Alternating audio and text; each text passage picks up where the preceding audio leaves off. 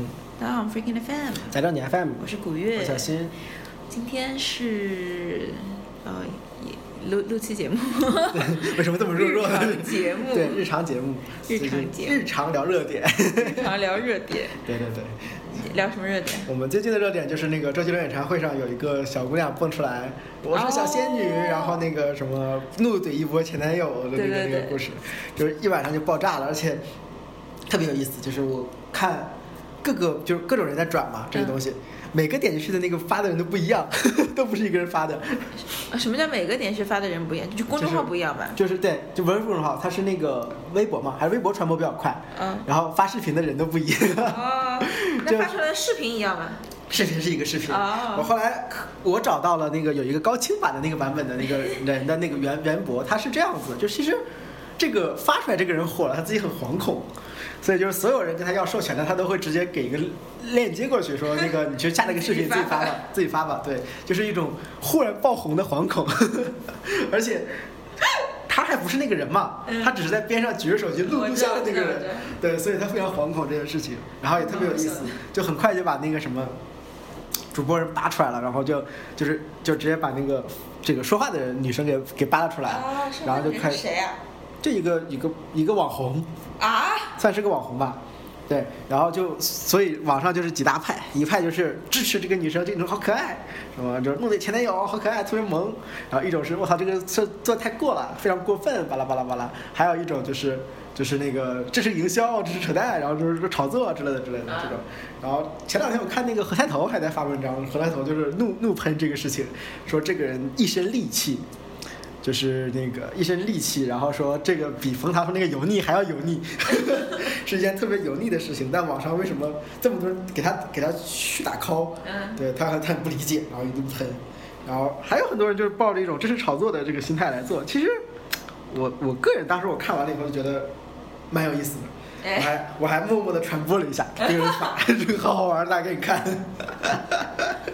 对，就我也看了，你觉得怎么样？你觉得这个你对他的态度是什么？我觉得挺好玩的，挺可爱的。挺可爱的是吧？对的，我也觉得挺可爱的。对，我觉得很多人就是觉得这个事情很可爱，就是包括你即使说是炒作吧，哪怕它真的是炒作，真的是炒作的话，你也得想它其实炒作的时候不是说炒作就炒作的，嗯这个年代你想炒起来东西来也是不容易的。嗯对，那为什么它这个事情能能很快的炒起来？嗯就大家什么心态？嗯，那我后来想的就是特别有意思，下面就喷说这个人太大家都有个狗血的男朋友。就是大家大家都都在喷说，就很多人在喷的时候就说啊，这个女生太过分了啊，就是怎么样怎么样的。然后下面就有回复你他们一看就没失恋过。对，就是就是这个这个这个场景，其实就是我觉得这是人之常情了。嗯就是当你比如说真的分手了以后，你的你的前男友或者前女友要要结婚了，你这个时候多少是有点失落的。嗯就是，所以你肯定会跟他们说：“我操，这个傻逼，嗯他妈眼眼睛瞎了，找那个人都都不如我，对吧？怎么怎么样？或者说，你如果他真的不如你的话，比如说真的没你好，就是一个女生真的没你好看，你就我操，这个绝对眼睛瞎了，傻逼情人，就他这个心态就是这样子的。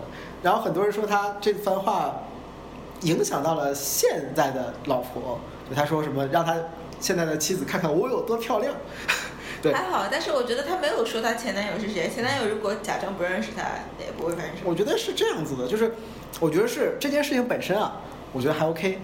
可恶的是大家都在去扒这件事情，啊，这个是有的，但就是挡不住的好奇心。好奇心。对，从我的角度来看，就是这件事情，如果我是她前男友的话，我就带着我我的未婚妻坐在下面，我就会跟我未婚妻说：“你看，知道为什么跟他分手了吗？” 你这个垃圾。不是不是垃圾，就是这样子的。这个人就是这种处理方式，就明显的一不成熟，嗯就是不温婉，对吧？如果我说我我现在呃，你看她她这样虽然长得很漂亮，但是不是一个你看哪有你这么温婉的、体贴啊、大方啊这种话一顿拍出去就可以了我。操嘞！事实是这样子的，其实就是你在这种情况下做这种选择就是很幼稚嘛。嗯但是我可以我可以理解，我非常理解这个女生做这个事情，嗯因为人在那种情况下就是这种情绪，她的情绪就是这样子的。嗯她就是觉得这个她男朋友找了一个可能没她长得好看的，她不知道知不知道她她她的意思是看我多漂亮，那就说明没她长得好看吧，长得不好看的，那你就是瞎了，你是个傻逼，谁还没骂过前任傻逼呢，对吧？就是就是这个逻辑，所以她在周杰伦演唱会做这件事情，如果她就是这个是她偶像的话，就像你可能跟你的闺蜜、跟你的好兄弟嗯都骂过你的前任是傻逼，嗯她只是换了个场合再骂前任是傻逼而已。嗯所以她这个行为我可以理解。她男朋友的做，她前男友的处理方式，我也可以想到，就是是很顺理成章的一个处理方式。嗯就其实这方这在这个方面来说，我觉得所有人都没有受到伤害，除非你们去狂扒这件事情。嗯当你把这个比如说前男友暴露出来了，嗯当你把他们两个比如分手的原因暴露出来了，嗯当你把他比如说跟他现女友怎么认识的这种事情暴露出来了，那就是一种伤害了。嗯反而我觉得这个伤害不是来自于现场的，就很多人说什么他现场怒怼前就是他前男友的现任妻子啊，包括怒怼前男友骂前男友傻逼啊这种事情，我觉得这不是很正常，嗯对吧？你跟人分手了还不让人骂你傻逼了，嗯这个我觉得是合理的。所以当场的伤害远没有你后面去在狂扒这件事的伤害大。所以也没有，我觉得何太头说的那种很戾气。我觉得他说，他当时何太头说的那个是有是有对的，就是君子君君子断交不发恶语嘛，就是我跟你断交了，那是我们两个的事情，我不会在公开场合来说你。嗯但是现在这个年代，宣泄情绪本身就是你也可以认为是一种个性的体现。嗯我在宣泄我的情绪，我的些情绪就是这样子的。我现在知道我前男友结婚了，我他妈不爽，我要宣泄一下。嗯我在这个机会让我点首歌，说你算什么男人？嗯而且这种算什么男人，其实也没有什么特别的，就是其实那首歌总比点什么什么分手快乐什么的这种好吧，就是什么什么之类的这种，反而是他，我觉得他在那个发微博最后那句话是是更有意思的，就是。就是这个微博不是后来挖出她的微博嗯，他微博的之她微博的第一条是去看演唱会，跟她闺蜜去看演唱会，然后现场怼了一个前男友，怼了前男友，这我做的不太对，等你下次结婚的时候我去给你道歉。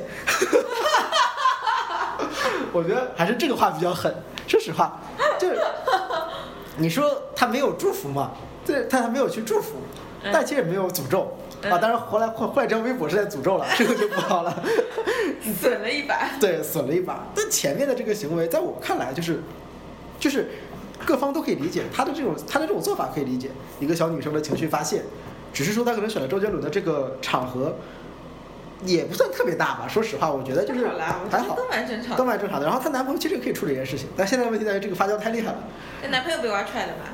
挖出来了，就有人在挖，有人在挖，还挖出他现任照片，说真的没有前男友好看，巴拉巴拉巴拉。操，神经病！我说这种话你就这个这就有点坑逼了这个事情。然后还有人挖出来说他是什么什么炒作啊，营销号啊之类的。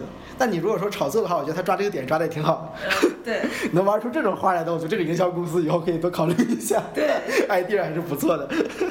所以就是没有也没有何太头他们说的那种戾气啊什么的这种。没有没有，我也觉得没有，这个太正常了。对，我觉得就是一个很正常的一个情绪发泄。当然了，你毕竟是在这种场合上，其实就是看你在这个做这件事情的时候有没有预期嘛。嗯其实你也可以预期得到，这件事情很可能会引起很大的轰动。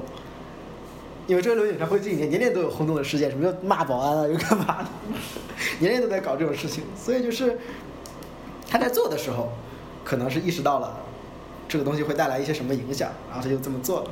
你也可以说是标榜自由吧，这个标榜情绪发泄。我觉得，我觉得，我觉得这件事情不是一件特别大的事情。我也不知道为什么会吵那么凶，是因为最近没有什么热点吗？我觉得是人之常情。哎，我对我觉得这，我觉得我看完这个第一盘想，哦，蛮好玩的。但是我觉得如果我在现场，可能我也不会去很很勤于去转发什么。我觉得也没有什么这件事情。嗯，我觉得这件事情就是转发的东西起来，一方面当然最近热点少，这是一方面；另外一方面是这个东西的对人的感情的共通有多大。哎，对，有可能，因为对，因为我觉得就是可能这个点可以触到大多数人曾经有过的心理反应。对，就是大家会觉得这是一个非常正常的心理反应，嗯，然后觉得哎，这个讲的挺勇敢的产生了种很。勇敢的，挺有趣的，他做了这件事情可。能做了些他想做，但是他没有做过的事情。他对就是也想在一个某个地方打满某个前任。对，或者是可能自己也做过这件事情，对只是场合不一样。我可能只是找了一个兄弟，我操，谁是个傻逼，怎么怎么样？他现在换了一个，哦，我现在这个，对，觉得特别爽嘛，就替他做这件事情有这现种感觉。在做的事情，所以就黑帮就给他疯狂打 call，而且这个人也很聪明，很有趣啊，就是说什么，你的前男友是在台上还是在台下？对对前男友在台下，老公在台上。对，我觉得他也蛮，我觉得他整个就是他整个在就是他的，比如说你说他是怼他前男友也好，嗯他整个怼的过程也没有特别凶狠，对，还是挺好玩的，觉得蛮自然的整个怼的过程。就是所以就是可能演的成本比较高，但是就是比较通俗的，就是我们常规认为的这种对前任的一个思路上，对他就是这样子。一个你说他他没有也没有说出哪里不好，对啊，你没有说不出什么也没有不好，所以我不知道为什么何菜头会讲这种话来。何菜头可能是觉得这种哦何菜头闹事情的也好久不比他少了，就是 何菜头闹事情比他凶多了。就是，呃，不过何菜头一开始一开始这样子的一个风格，呃我觉得是他的他的思路是对的，就是这种，呃，你在一个什么场合来说这种话，就是你当然可以，就我觉得他的思路是这样子的，就我可以接受你做这件事情，但不是在这个场合，你在这个场合你就是要，就可以理解为你就是要去搞你的前任，你可能可能你是意识得到的，嗯就像你在网络上去骂一个人傻逼，然后可能就是你去骂一个人傻逼这件事情本身，所有人都骂过，但为什么大家都鄙视网网络暴民？嗯就是因为它会成为暴力的一部分。嗯你在网上去骂一个人傻逼的时候，可能会带起一波风潮，然后一帮人去骂这个傻逼，嗯你从而对你一些人造成更强大的困扰。就像我刚才说的，其实它的困扰不在于你现场的这件事情，你而在于你后面的这个发酵。那发酵这件事，某种意义上，如果这个女生不是主动去炒作的话，就不掌握在她手里。对，而且从从她当时骂的时候，她既没有说她前任是谁，也没有说什么。其实我觉得她还可以了，她没有做的很过分。对，没有总比那个在地铁拉大字报的那种好。我觉得真的是吧，就但是比那种在公司底下发传单的也好多了，好吧，？但是但是的确是，就是可以认为是暴力之气比较重，就是不就是你在你想一个分手，然后前男友要结婚的这种事情，你会到一个几万人的场合去骂他吗？虽然不是指名道姓的骂，但是你在做做这件事情的时候，可能有些时候就是你会觉得他是欠考虑的。就像我说的，为什么我是如果他前男友我在下面的话，我会很淡然的说这件事情。就你在这个场合说这个事情，本身就不是一个非常我们传统意义上或者怎么样的成熟的表现。嗯，就是只能这么讲吧。对，只能这么讲。但你也不能说他做的很很过很差，也没有，对，也没有不太合适而已。不太合适。但如果是个，当然，如果是证明是炒作的话，说明这个公司是可以的。对我觉得这个网红做的不错，这个点抓的非常准，一下就炒起来了。当天晚上就真的是朋友圈里一般转发微博的东西，爆掉了。好好久没有看到了。上一次大概还是薛之谦的事情。对对对，薛之薛之谦的热度还是可以的。呃，上一次可能还是那个鹿晗的事情，那微博服务器都关了。对对对，鹿晗的事情。可能也是啊，我觉得可能也是现在的这个人的，就是太习惯于这种模式了，一窝蜂的热点式的模式，就是内地的，包括综艺，包括娱乐都在做这件事情。嗯我昨天还在看那个王伟忠的一个访谈，他在他讲到说内地的这种综艺的东西的时候，他就说到这个事情，就是感觉没有魂。就你说这个东西的灵魂在哪儿呢？大家只是狂欢了一下，就是没有灵魂。他说你这件事情你都说不出来是什么原因，他的说是做不出来原因。他说他举的例子是他做制作人的时候，他说他不管做什么综艺节目，他都是有个目标的，嗯有一个原因的嗯，哪怕是赚钱，它也是个原因。我这个节目就是来赚钱的，嗯我这个节目是做社会类的，我来做什么做什么。嗯但中国的这种狂欢式的东西没有这种思考，包括其实我觉得综艺节目就是这样子。嗯当时一六年的时候，号称中，我那天看了数据，我也很震惊。一六年的时候，中国有四百档综艺节目，嗯我操，这个真的是很震惊。然后后面变成了三百多档，现在就已经淘汰了百分之二十五了，这样子的淘，就一年就贵到了四分之一的，甚至还多这样的节目。那其实这种娱乐狂欢也是一样的，嗯就是大家都在看八卦，哇，贼开心。那在看什么呢？嗯你在看什么呢？你就看一个人的人设崩塌，嗯还是说在看一个一个一个就是一个明星的诞生，或者是改变，或者只是单纯的凑个热闹？我觉得单纯就是无聊。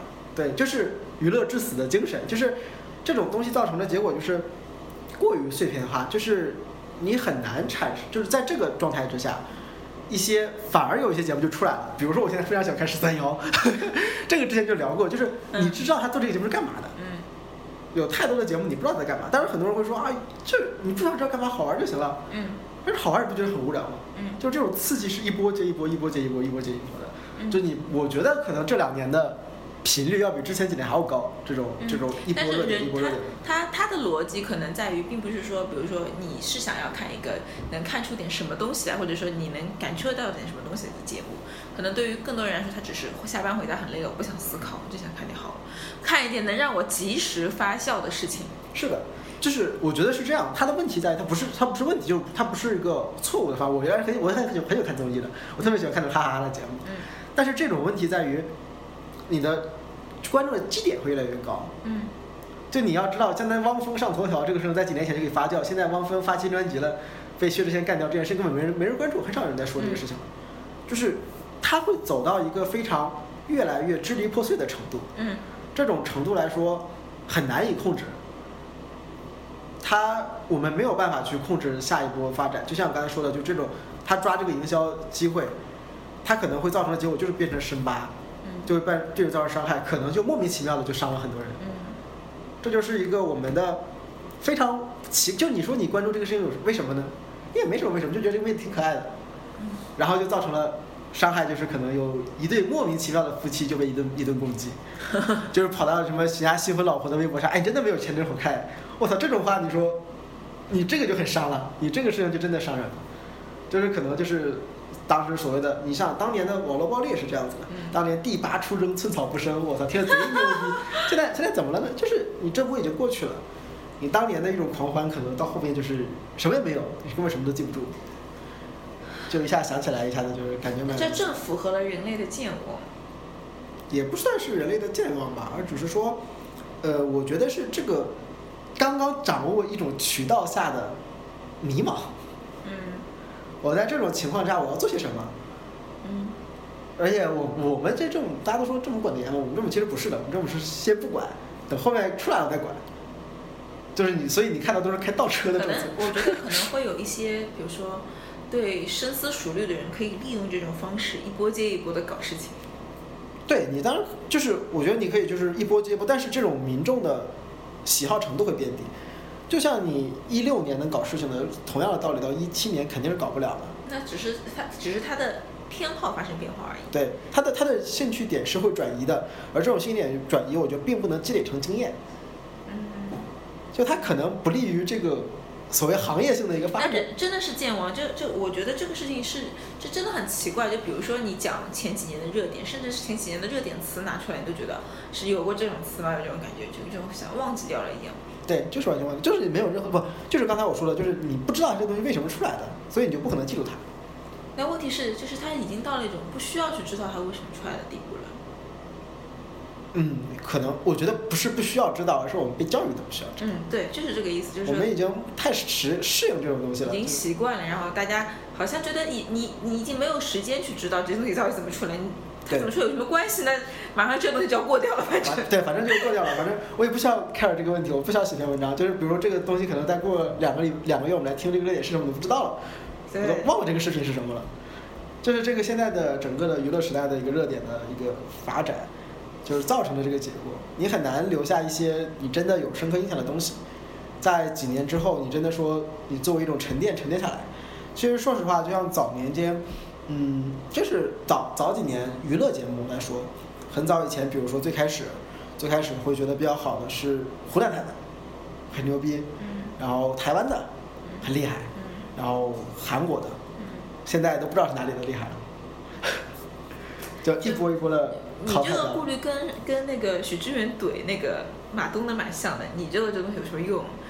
这不是不是，倒不是我这不是顾虑啊，我只说一个事实，我知道我没有顾虑，但是他这个他的思路是一样的，就是他他的一个一一致，但是马东的回答就是人民是有健忘的，百分之九十五的人就是会被遗忘掉的，对，只是说现在百分之九十五的声音大而已，但可能就是压的比较厉害，可能就是现在开始有一些，我觉得其实是在就是开始有一些新的节目出来，然后大家在在疯狂打 call 的这种节目。像我刚才看那王伟忠的访谈，竟然也是腾讯视频做的，我真的很震惊，我操！部门发生了一种不一样的看法。对，后来对这个内容制作有了新的认识。就这个可能也是说，在这个情况下，他就像王伟忠他提到了这个状态，嗯他就觉得这种状态是不利于长远的，对他认知当中是不利于长远的，因为他觉得现在就是一种一窝蜂式的一个做法，一个节目火了，一窝蜂都做这个，然后这个节目很快就被淡忘掉了，嗯然后再一窝蜂的去做下一个。嗯那这种的话，其实一是大量的你的创作人员是没有办法得到很好的锻炼的，嗯。就是你没有没有你没有在主动去想东西，你只是抄市场的热门东西，而这种热门东西很多都是从国外来的，就是外面流传下来的，这个其实是可能不利于整个行业的发展从他的角度来看，可能是这样子的，就跟电影其实也是也相近的，嗯就是从电影大家都在做做抄欧美的这套东西，但工业体系又不完善的情况下，你在这种情况下，你没有去独立的去完善工业体系，而是一窝蜂的把钱打进来，其实也可能不不利于这个行业的发展。所以当然了，他说了半天，但我觉得我在想着，你看台湾的综艺也没落了。嗯台湾的综艺这几年也真的是没落，从一六年《康熙来了》，康熙走了以后，这个基本上就是感觉这几年，而且台湾的艺人在大陆水土不服的厉害，嗯这么多艺人，其实像小 S 们都来大陆了，嗯也就蔡康永发展的比较好。嗯蔡康永靠着自己的高情商以及这个口才以及这个姿态，适应的非常好。嗯，其他的人好像也都不怎么样。对，没错。对，这个也是一个时代吧，可能就是你这个时代就要顺应这个时代的人。嗯只是说，这个我觉得这个小姑娘就是，如果她是个网红的话，她就顺了这个时代。她这波靠给自己名声炒得很厉害，她其实她是本来是个网红，那这样子正好，一下子她就火起来多卖几包拉条。对呀、多谢谢谢谢谢谢那个坐的游艇，谢谢，谢谢 坐的游艇，对对对，就是这样，这个时代正好，而且你知道快播的网红真的好赚，快手网红好赚钱。好赚钱。好赚钱，对好赚钱，也蛮好，给自己打了一波，给自己打了一波广告。这个营销活动我觉得做的可以。但是你说，这种东西过节五花，现在谁还看 Papi 酱呢？当年 Papi 酱卖了多少钱？对，这个也是，你看还有很多人看高晓松，这是，这其实就是这就是一种差距吧，就可能还是有很多人看蔡康永，还是有很多人看高晓松，但是，嗯，Papi 酱这种东西你过去了就过去了。嗯，对，所以我觉得就是特别做内容啊，做这种消耗是很大的，是的，消耗是很大。就像我们节目一样，每天都在想下个礼拜做什么。对，然后想不出来就随便扯一期，像现在一样。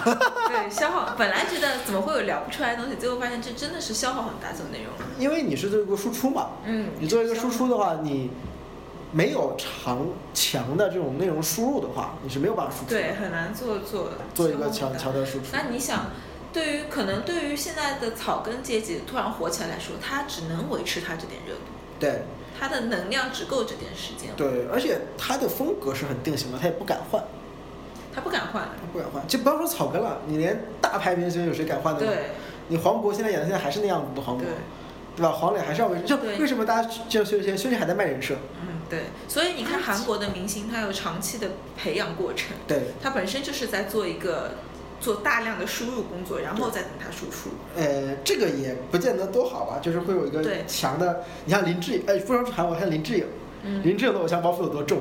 啊，那当年生个孩子还得打个大屏幕，哗拉开有个孩子，我 去，已经其实已经不能算偶像了，他依然有这么强的偶像包袱，这个就是他从小从进这个行业开始被灌输出来的。这跟他这个行业本身的培养方式也有关系吧？对，就像就像有些人，所以我当时我就觉得特别，我就觉得吴亦凡特别屌，因为我那天就在想，大家都有人设，吴亦凡的人设崩不了。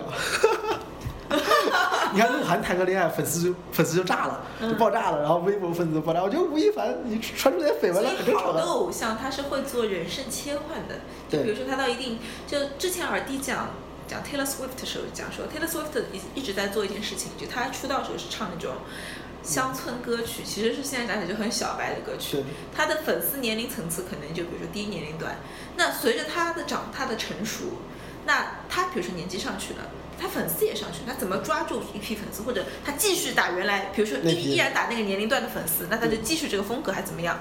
那 Taylor Swift 一直在做转型嘛，他不想再维持在这个样子，那就要做转型。但他当然有个很阵痛的期限，这个阵痛期限他已经在转了，他粉丝还没跟着转，对，那怎么办？他就意味着粉丝流失。那就是那他，但是他只有熬过这段时间，他才能给自己，比如说像就是形象有个升级，那他才能抓住新的粉丝，真的怎么说？这个人人在各个阶段都是面临这个问题。其实不单不单是服不到，就像我们的，除了像郭敬明、韩寒，郭敬明的选择套路就还对着那波粉丝。对对对对对韩寒就已经在他在努力的成长。